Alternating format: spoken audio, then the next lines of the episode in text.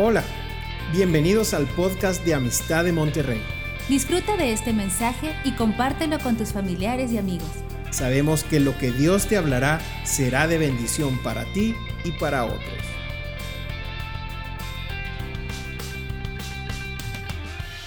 Pues buenas noches a todos y sean bienvenidos aquí a Amistad de Monterrey, los que nos sintonizan, los que nos están viendo y a todos ustedes que nos acompañan hoy. Esta noche vamos a continuar con el estudio de Apocalipsis. Ahorita me vino así como pan dulce con un chile adentro. Este, ahorita me van a entender por qué digo eso. Pero este, lo que estamos viendo ahorita en esta ocasión, nada más quiero dar una recopilación de lo que viene siendo este, este capítulo 10 al que estamos por entrar. Y nada más quiero recopilar algunas cositas. Sé que es mucha información y no se trata de eso, se trata de revelación, ¿verdad? Digan conmigo revelación. Así es, más que información y más que, ay, como se acercó una persona y me dijo, ya no quiero ir a Apocalipsis, me da mucho miedo. Dije, pues bueno, no sé, cada quien. Este, sin embargo, es un, es un libro de la Biblia que lo ha dejado y al, al final de la Biblia lo ha dejado el Señor. Casi, casi está sellando la Biblia con este tipo de mensaje que es profundo, a la vez a la vez se puede entender las cosas sencillas, no, no, tenemos que profundizar tanto ni rompernos la cabeza para tratar de darle interpretación a todo. A veces agarramos monte, nos equivocamos cuando tratamos de darle todo el sentido y significado y una serie de cosas, cuando es más sencillo que eso, ¿sí? Y dejar que el Espíritu Santo lo que se nos dé sea lo que nos toca entender y punto, no, no irnos más allá de eso hasta ahí. Y si no lo entiendes, pedirle a Dios revelación. El profeta Daniel, ahí en el capítulo 10, el capítulo 9 y 10, solicitó revelación de ciertas escrituras del profeta Jeremías. Quería entender qué significaba eso, de las semanas y todo esto.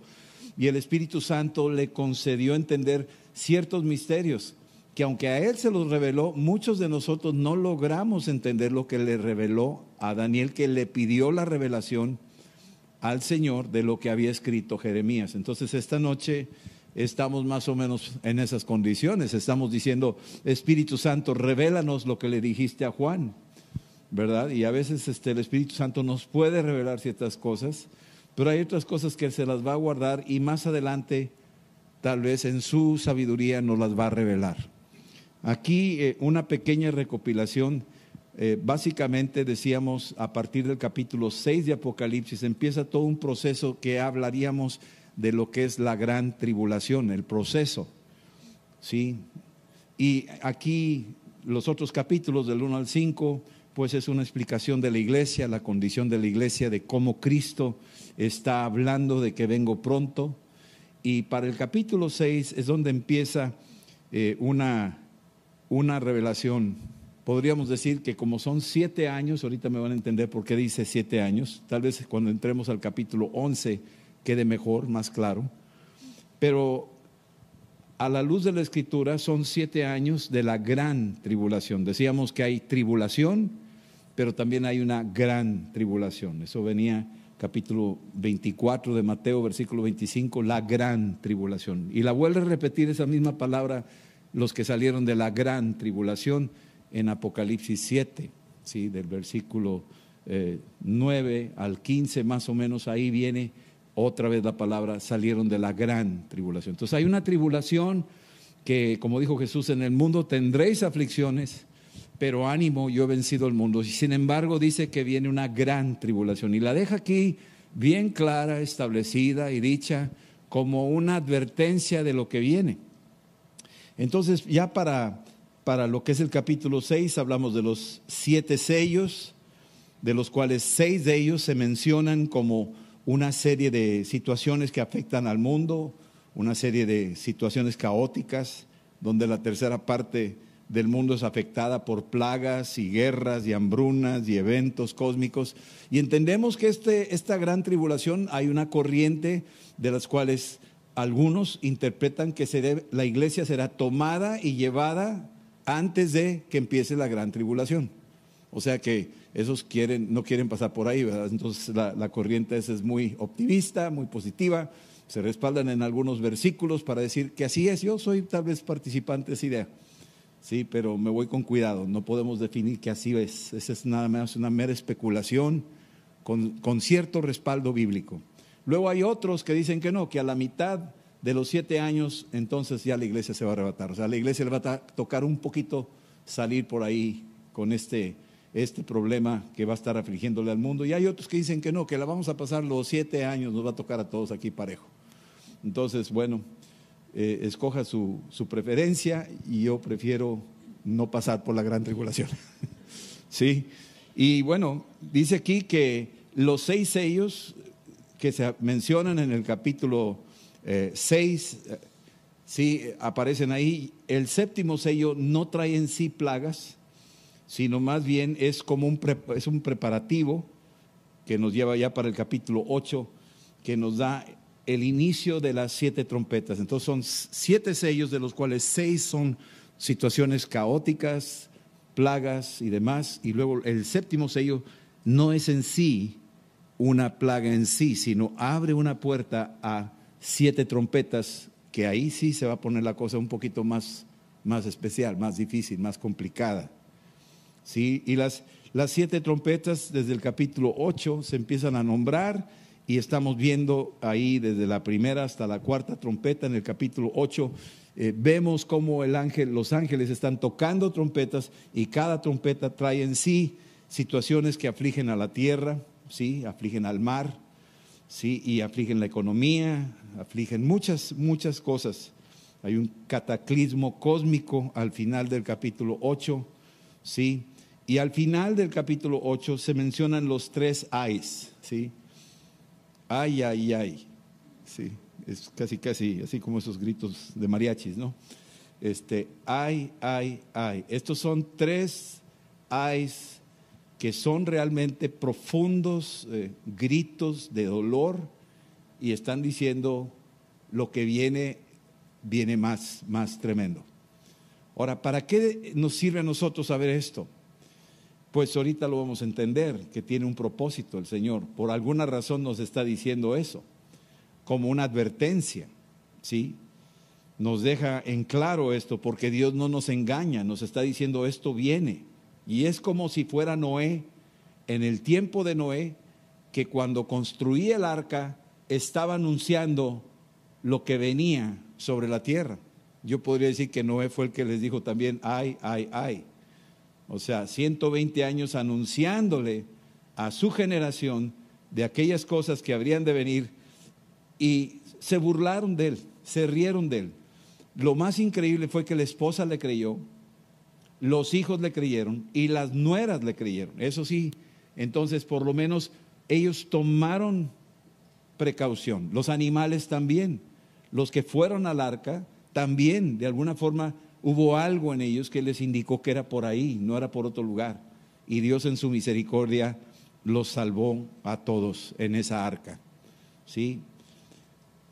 Para el, quinto, la quinta trompeta, por el capítulo 9, estamos viendo que abre paso a que se abre el pozo abismal donde salen los demonios. Se le dio la llave, se le dio un permiso, por decir así. Recuerdan a Job que de alguna forma Dios le permite a Job, eh, perdón, le permite a Satanás hacer ciertas cosas a Job, pero todo con un propósito y un plan. No es que Dios sea malo ni ande jugando con el ser humano, sino que nos quiere dejar a nosotros una enseñanza.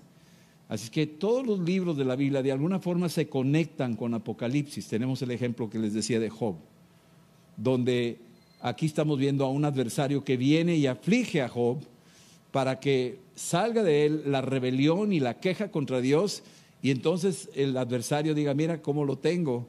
Y Dios dice, mira, no es cierto, has visto a mi siervo Job, que, que no hay otro como él, un hombre que se ha mantenido íntegro en medio de la aflicción.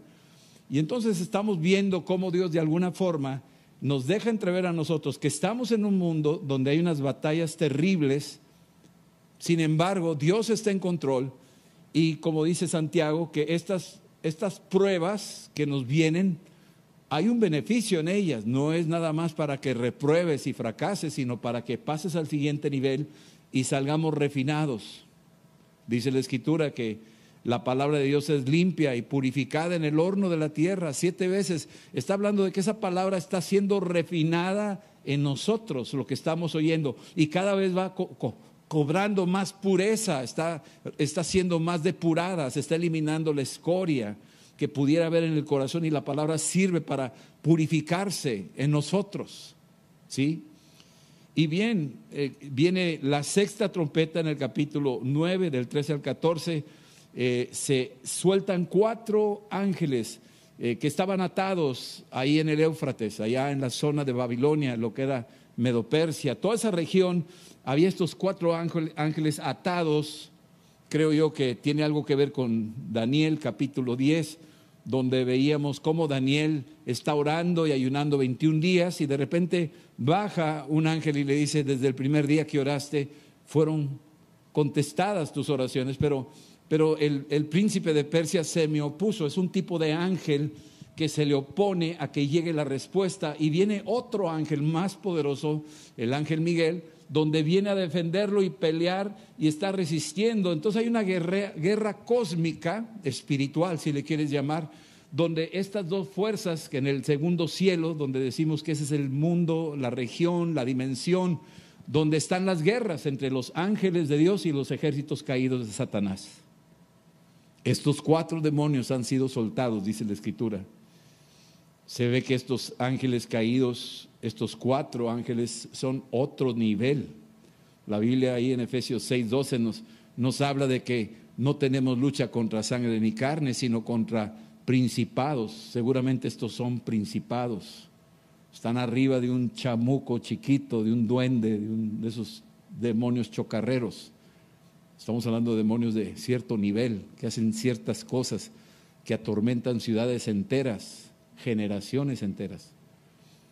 Estamos hablando de un mundo que está en continua lucha contra, contra el mal y que Cristo ha bajado al cielo, a la tierra, para que podamos nosotros ser revestidos del poder de lo alto y poder pelear esa buena batalla. Recibiréis poder, dice ahí Hechos 1.8, cuando venga sobre ustedes el Espíritu Santo.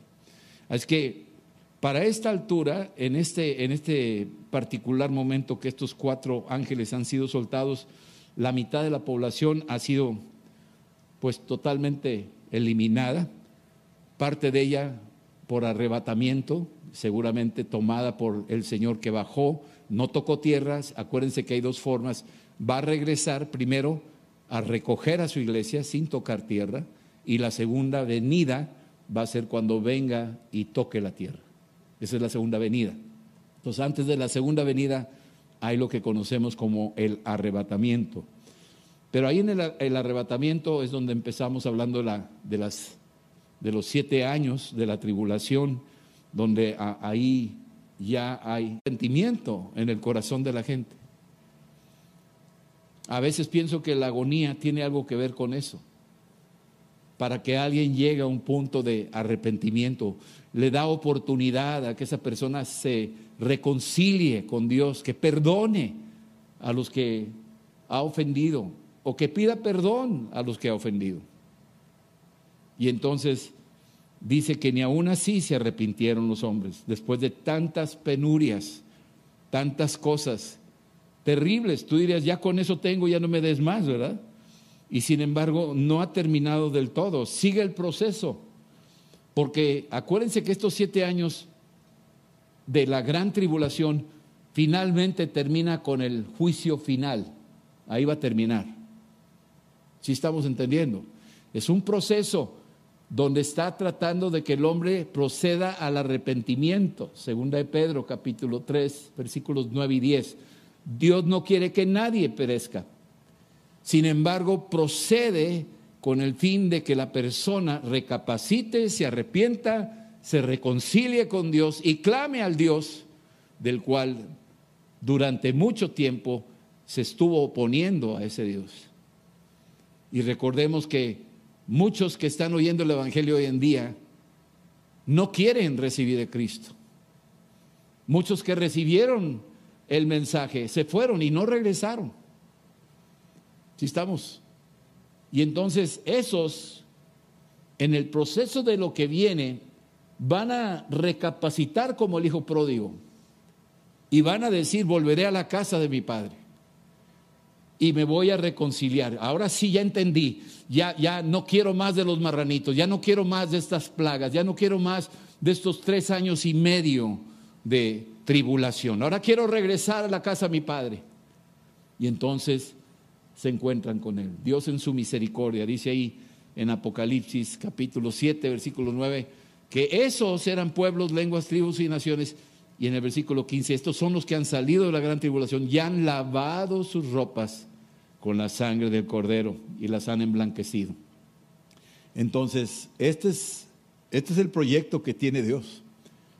Si tú no lo logras captar, pues pídele a Dios que te lo revele, pero yo siento que aquí Dios es amor. Y no hay salidas de emergencia. ¿Me están siguiendo? El infierno no hay salida de emergencia. Es ahí y es eterno. Entonces estamos viendo algo tremendo.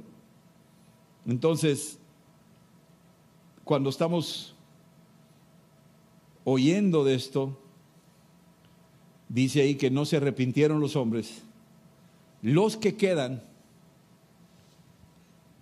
dice ahí que no se arrepintieron de estas cosas, idolatría. Decíamos en la plática pasada del capítulo 9, idolatría son del versículo 20 al 21 del capítulo 9. Todavía no entro ni al 10. Pero había idolatría, adorar imágenes.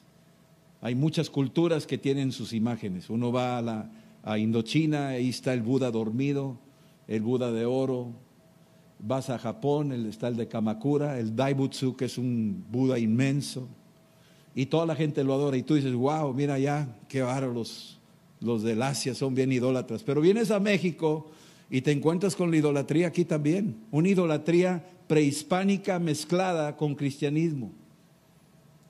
Y aquí está la gente adorando imágenes, pidiéndole favores para que estos ídolos le causen celo a Dios y le duele a nuestro Dios la idolatría.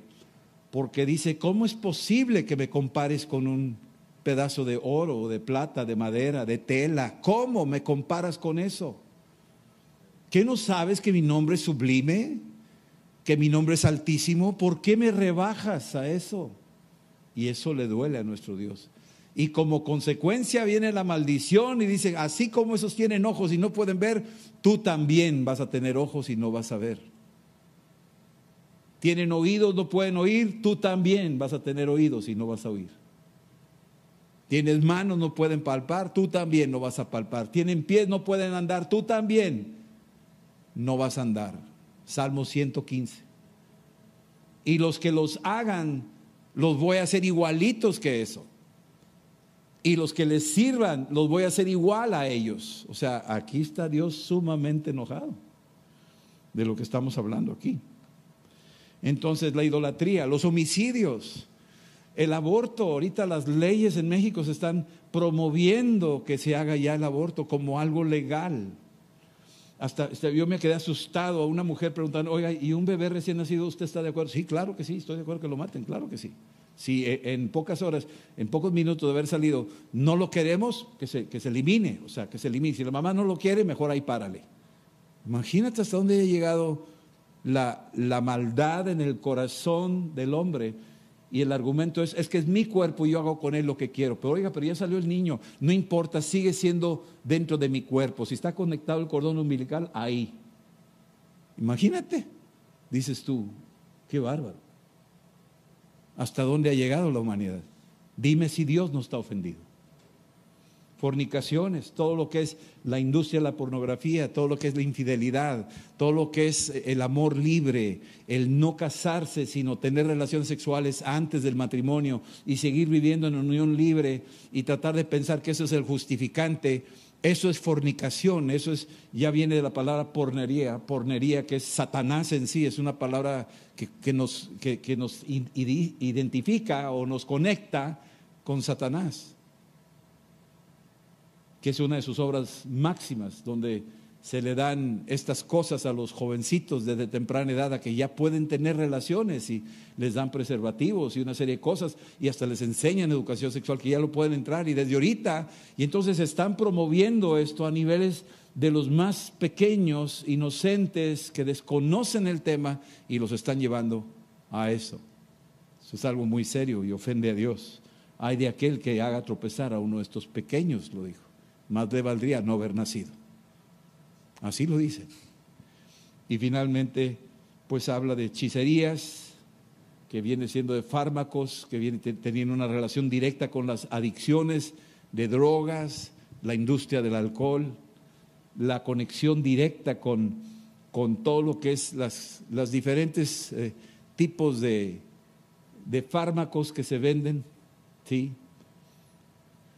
Las hechicerías que se practican y se enseñan en televisión, cómo hechizar a una mujer o hechizar a un hombre, cómo, cómo seducirlos, cómo atraerlos, cómo quitárselo a una, a una mujer, su esposo, cómo quitarle a, un hombre su esposa, utilizando eh, una serie de, de cosas de magia y de ocultismo que sí funcionan, por cierto. Sí funcionan, porque están manejando demonios. Entonces, Estamos hablando de una guerra frontal donde Cristo está ofendido y está trayendo juicio sobre la tierra. Y eso existe ahorita, mi amado. No va a existir cuando venga la gran tribulación. Eso ya está operando ahorita. Dios está esperando que se va sumando hasta que llegue a su colmo. Es decir, Dios va a llegar hasta su colmo con todo esto. Ahora en el capítulo 10 estamos viendo estos tres años y medio de la gran tribulación donde empezamos a ver aquí lo que, lo que va a suceder. Hay tres grandes testimonios del capítulo 10 al 11. En el capítulo 3, aquí estamos viendo un ángel del capítulo 10, versículos del 1 al 4, que está empezando a decir algo, nos va a decir algo, nos va a dar testimonio de algo este ángel. Luego en el capítulo 11, del 1 al 14, aparecen dos testigos que los veremos más adelante, que van a dar testimonio de algo que va a ser crucial para entenderlo.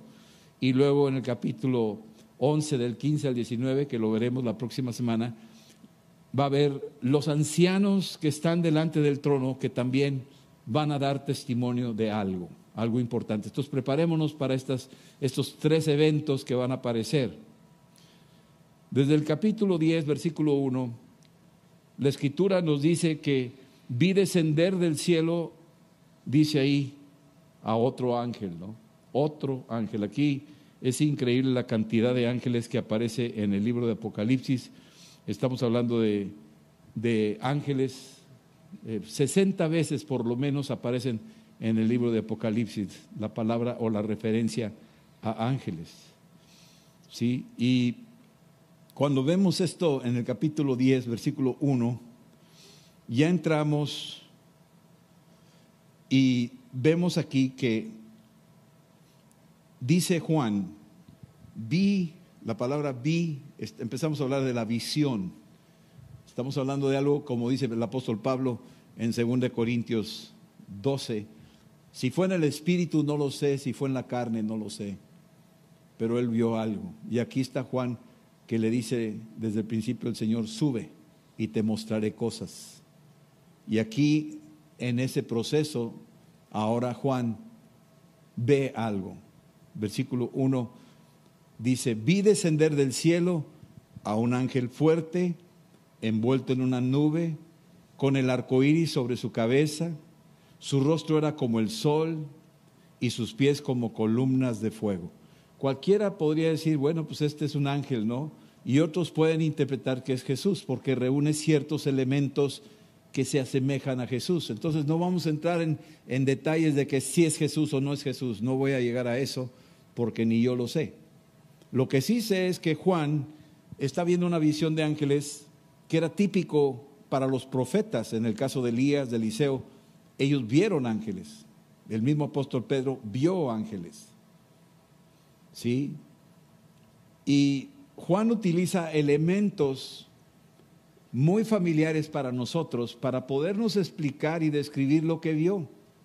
Entonces dice que ve a este ángel y que son como símbolos proféticos, porque dice que el arco iris, estamos hablando que ya no está rodeando el trono, como dice Apocalipsis 4, sino que está en la cabeza de este ángel, y el arco iris, estamos hablando que tiene esos colores encima, y sabemos que el arco iris es luz blanca que cuando pasa por el tamiz de un rocío o de una lluvia, se forma el arco iris. Son siete colores otros dicen que son muchos más, y estoy de acuerdo, no hay problema, no vamos a llegar a tecnicismos eh, de, de la química y la física. Pero básicamente son los siete colores que componen la luz blanca. Y estamos hablando de que esa luz está en el rostro, en la cabeza de este ángel. Y es un arco iris que anunció en los tiempos de Noé que Dios no destruiría la tierra por medio de agua, que era un pacto. Así es que estamos viendo que está en la cabeza de este ángel un símbolo de un pacto de paz de Dios con el hombre a través de ese arco iris, que es un símbolo. Cuando ve uno las marchas de los homosexuales y los gays y todo eso, están retando a Dios con la bandera del arco iris, diciendo: Mira, aquí está tu arco iris. Tú quisiste destruirnos, pero aquí seguimos vivitos y coleando. No nos has hecho nada. Y es una forma de burlarse de Dios. Al decirle: nosotros sobrevivimos el diluvio y no nos vas a hacer nada. Es lo que están diciendo con esa bandera del arco iris. Entonces, cuando vemos esto, estamos ahora diciendo que Juan vio, y dice aquí, vi a otro ángel fuerte envuelto en una nube. Esa nube fue igual a que Jesús subió en una nube, ahí en Hechos capítulo 1, versículo 9 y ahora estamos viendo que está como viniendo de regreso. Un arco iris sobre su cabeza. Su rostro era como el sol. Y estamos hablando de una luz que es difícil ver a simple vista sin que te afecte. Sus pies eran como columnas de fuego. Está haciendo referencia de algunas visiones que tuvo Ezequiel. Ezequiel tuvo esas visiones también, ¿sí? Así es que estamos viendo cómo Juan está usando elementos de referencia y decíamos en la plática pasada, la Biblia se explica así sola, la Biblia se explica por la Biblia. ¿Sí? Y entonces estamos viendo que Ezequiel capítulo 1 del 26 al 28 habla de este, de este personaje que se aparece y que él lo ve y que tiene estos, estas características. ¿Sí? Y Dice aquí Hechos, eh, Ezequiel, eh, Juan, Juan, Juan 1, del 3 al 16, ahí lo dice, Ezequiel 8, 2 también lo menciona. Y dice aquí que vio esto. Versículo 2 dice, tenía en su mano un librito abierto y puso su pie derecho sobre el mar y el izquierdo sobre la tierra. Y esto me, me, me me llama mucho la atención el hecho que pone un pie sobre el mar y otro sobre la tierra. ¿Será un ángel un poquito grande? ¿O yo puedo estar con un pie en la tierra y otro en el mar sin ser gigante? Estoy tocando el mar en la playa, puede ser una cosa así, no lo, no lo puedo decir. Pero lo que sí es importante es entender que este ángel está tocando dos, dos cosas con la planta de sus pies, el mar y la tierra. Y tiene un librito en la mano, y es, es interesante que sea un librito, no dice un libro, sino un librito. Y casi puede alguno entender que a lo mejor se refiere a que son pasajes de la Biblia que están ahí por cumplirse. No es toda la Biblia, sino es como la última parte que estará por cumplirse. Y ahorita van a entender por qué, por qué creo que es por ahí, porque algunos estudiosos creen que es por ahí. ¿Sí? Versículo 3 dice, y clamó a gran voz como ruge un león, y cuando hubo clamado, siete truenos emitieron sus voces. Y empieza a decir aquí que este ángel abre la boca y ruge como un león. Y bueno, podemos referir al león de la tribu de Judá, que estaba rugiendo, ¿verdad? Y su rugido es más fuerte que el rugido del león, que dice ahí que anda como león rugiente, en la primera de Pedro 5.8 rugió como un león, ¿sí? Y dice que también, hablando ahí, los siete truenos que emitieron, y los siete truenos, pues tú los puedes ver en el capítulo 29, si tienes tiempo léelo, capítulo 29 de los Salmos, del 3 al 9, hay siete voces que se leen ahí, siete voces que Dios habla por los truenos. Dice aquí, voz del Señor que habla de las aguas, truena el Dios, el Dios de gloria, el Señor sobre las muchas aguas, voz del Señor con potencia, voz del Señor con gloria, voz del Señor que quebranta los cedros. Y sigue hablando, voz que derrama llamas de fuego, voz del Señor que hace temblar el desierto, voz del Señor que descaja, desgaja las encinas y desnuda los bosques. Esas son siete voces. Ahí en el Salmo 29 del 3 al 11 te, te describe estas siete voces que menciona aquí Juan. Versículo 4 dice, cuando los siete truenos hubieron emitido sus voces, yo iba a escribir. Juan está por escribir las cosas que está viendo. Pero oí una voz del cielo que me decía, sella las cosas que, las, que, los siete truenos han dicho y no las escribas. Vemos un pasaje similar en el capítulo 12 de Daniel, donde a Daniel no le es permitido seguir escribiendo cosas ahí. No, no, no, es para ti, esto no es para ti, es para los tiempos del fin. Y aquí le está diciendo, lo que viene, yo no quiero que lo escribas, no quiero todavía que le des espacio a esto. Se lo está diciendo a Juan. Sella las cosas que los siete truenos han dicho y no las escribas. Está guardando esto como un secreto. Te lo revelé, pero no te permito que lo escribas, porque no quiero que nadie lo sepa. Es un secreto, es un misterio, le corresponde a Dios nada más. Sí se lo reveló a Él, pero no quiere que más lo sepan y no que, que no deje evidencia de lo que vio, de lo que oyó.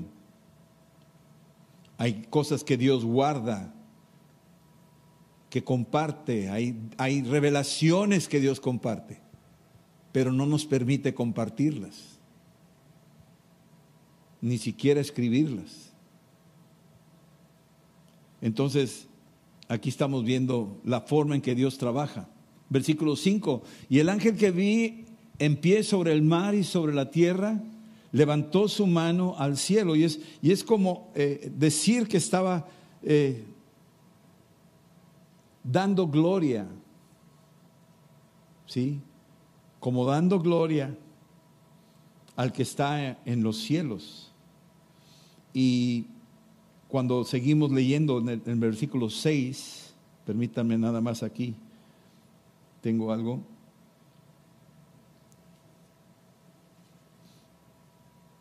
Para ese tiempo pone un pie en el mar y pone un pie en la tierra y es algo como que ha hollado, no sé si entiendan la palabra así, pero ha hollado el mar con sus pies y ha hollado la tierra con sus pies. Ya para este tiempo ya aparecieron los seis sellos y el, séptimo sello abrió a, las siete trompetas. Ya para las siete trompetas la tierra ha sido afectada, la humanidad, por lo menos la mitad de la población ha sido afectada el mundo entero está enterado, algo que está pasando. Hay un pie del ángel que ha afectado el mar, se convirtió en sangre, se murieron la tercera parte de los seres vivientes del mar, eh, la, tercera parte de las naves fueron hundidas. Y en la tierra lo mismo, los bosques fueron incendiados, la hierba se secó, empezó a haber eh, eh, aguas amargas.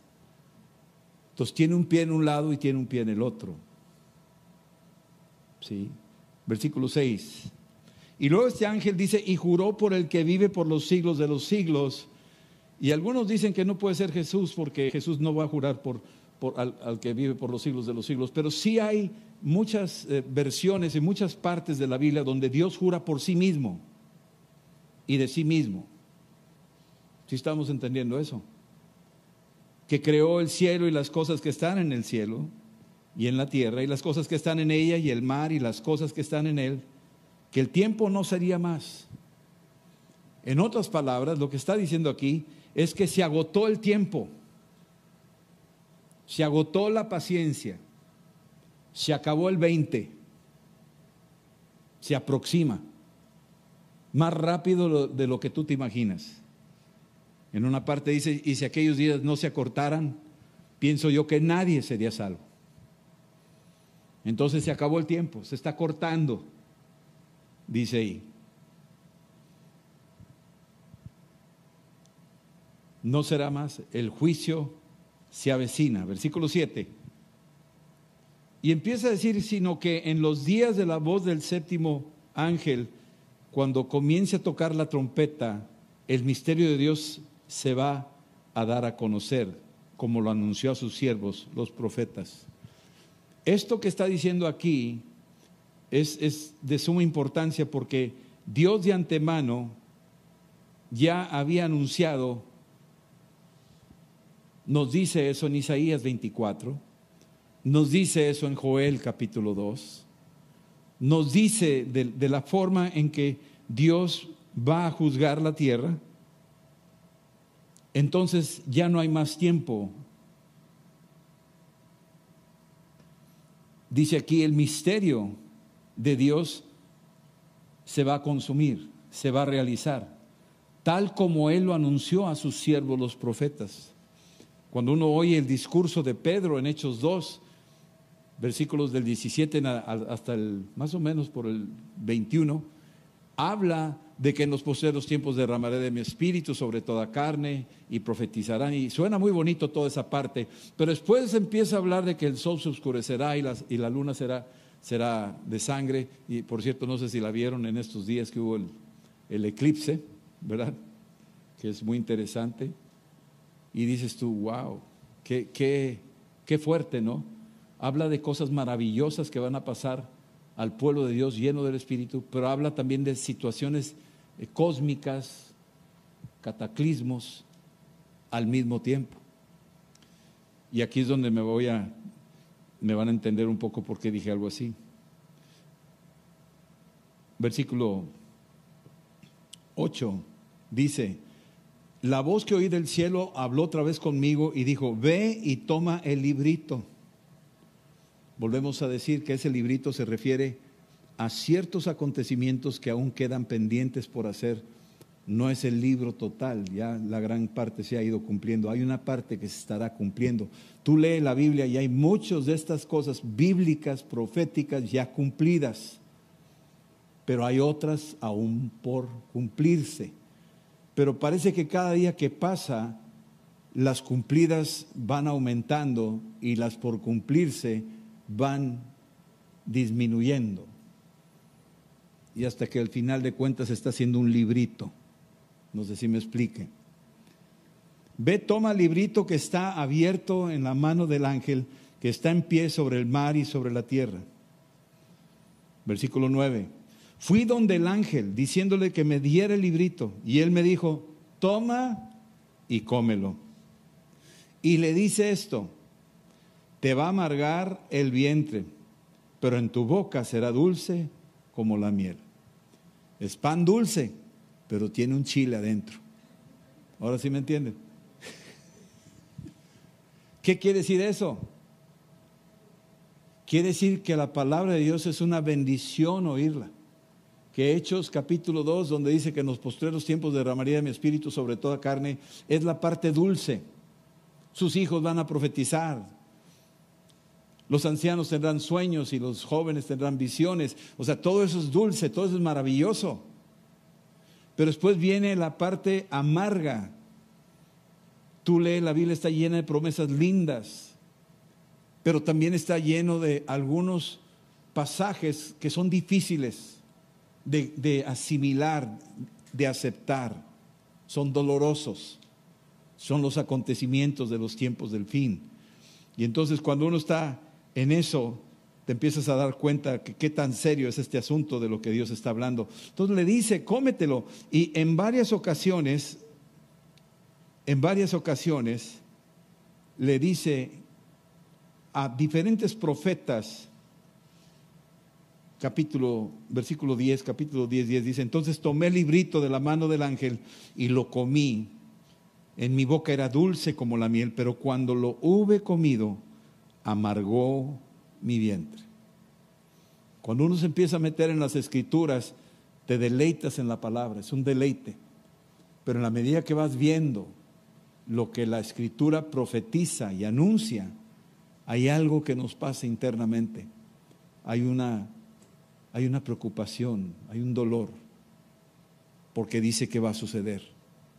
Y lo que está escrito, el cielo y la tierra pasarán, pero mis palabras jamás pasarán. Y eso es la parte que produce ese, eso amargo en el vientre. ¿sí? La verdad del castigo eterno, la verdad del infierno. Está diciendo que esto va a ser, que viene. Versículo 11. Y me dijo, es necesario, aquí termina, es necesario que profetices otra vez. Vamos, le está diciendo como si fuera Noé, Noé, esto es lo que viene, yo ya determiné raer toda la tierra con el diluvio. Es necesario que construyas el arca, pero mientras estás tumbando árboles, tus vecinos te van a preguntar qué estás haciendo y tú les tienes que decir que viene un diluvio, que viene el juicio de Dios. No te puedes quedar callado. Trabaja sobre esa profecía. Dísela a todos los que estén alrededor de ti que te pregunten, explícales, diles, anúnciales, porque ya viene. Eso es lo que le dijo en los tiempos, dice, por eso se le conoce a Noé como el pregonero de justicia porque estaba pregonando y en otras palabras estaba profetizando de algo que iba a suceder. Si estamos entendiendo eso. Ahora le está diciendo aquí a Juan, todavía no acabamos.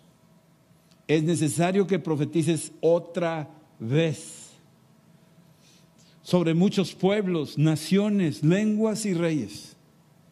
No sabemos, pero aquí dice, parece ser que tenía como 100 años Juan cuando recibe esta revelación. Yo no sé cuántos años más le dio de vida, pero mientras le dio vida, le dijo, mientras tú estés todavía vivo, yo quiero que tú sigas pregonando, anunciando, profetizando de lo que te estoy mostrando. Quiero que lo anuncies. Y entonces tienes que anunciar lo que está por venir. Pregonero de justicia. ¿Por qué tiene que anunciarlo Juan?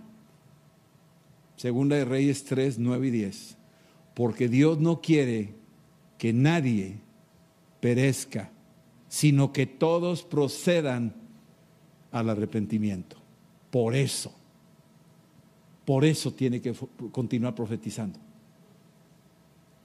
Espera que los del capítulo 8, versículo 20, que aún con todas esas plagas no se arrepintieron, hay una pequeña esperanza de que a lo mejor sí se van a arrepentir algunos, tal vez no todos, pero a lo mejor en el proceso en que va apretando cada vez más las plagas y las situaciones cósmicas y los cataclismos y las situaciones a nivel mundial, va a hacer que el hombre empiece a reflexionar y a decir, ¿qué estoy haciendo con esto? El mundo no tiene nada que ofrecerme. Voy a acudir a aquel Dios del que me habían dicho mis papás, de los que me habían dicho mi esposa, mi esposo, de los que me habían dicho mis compañeros de trabajo, de la escuela, de ese libro que tenemos ahí empolvado en la casa, porque la Biblia se queda, la Biblia no se va a ir cuando venga Jesús en el arrebatamiento, la Biblia se va a quedar y va a haber gente que va a tener oportunidad de leer la Biblia y van a empezar a entender algunas cosas. Pregoneros de justicia de los últimos tiempos. Este mensaje que se le está dando a Juan, mis amados, es para nosotros. Es para que tú y yo lo anunciemos. Porque Dios no quiere que nadie perezca, sino que todos procedan al arrepentimiento. Amén concluimos el capítulo 10 y comenzaremos la siguiente semana el capítulo 11. Vamos a orar. Señor y Padre, te decimos gracias, Padre. Gracias por tu palabra, gracias por lo que nos permites entender de ella. Gracias, Señor, que tú amas al hombre, tú no deseas que nadie perezca, sino que tu anhelo es que el hombre voltee a ti y se reconcilie contigo. Y Señor, gracias que aún quedan algunas escrituras pendientes por cumplirse. Oramos que esas escrituras, Señor, en la medida que pasan los días y se van cumpliendo, nos haga sensibles, Padre. Sabemos que está lleno de promesas que en los postreros días derramarías tu espíritu y que veríamos gloriosas cosas, avivamientos y visitaciones sobrenaturales, pero también sabemos que en los últimos tiempos vienen también tiempos difíciles, peligrosos. Nos estás advirtiendo lo dulce de tu palabra, pero también lo amargo que es cuando ya entendemos lo que se avecina para este mundo. En el nombre de Jesús. Señor, oramos que tú nos des de nuevo, como dice ahí en Hechos 4, del 29 al 31, danos de nuevo de hablar tu palabra mientras tú sigues haciendo milagros y prodigios y señales mediante el nombre de tu Hijo Jesucristo. Te lo pedimos, Señor. Danos de nuevo a todos, como a Noé en los tiempos de Noé, que fue pregonero de justicia. Nosotros, Señor, entendemos que nos has revelado esta palabra esta noche para que seamos pregoneros de tu justicia a una generación que aún no se arrepiente. En el nombre de Jesús. Si alguien nunca ha recibido a Cristo esta noche, yo te pido que tú recibas a Jesús, lo invites a tu corazón y hagas esta oración declarándola con fe y decirle lo siguiente en voz alta, Señor Jesús, yo te pido perdón por todos mis pecados lávame con tu sangre y ven a mi vida y lléname de tu Santo Espíritu, el mismo que levantó a Jesucristo de entre los muertos. Ven, Espíritu Santo, ven, Señor Jesús, y úsame para extender tu reino en el nombre poderoso de Jesús. Gracias, Señor. Amén. Esperamos que este mensaje te ayude en tu vida diaria. No olvides suscribirte y seguirnos en nuestras redes sociales. Somos familia amistad.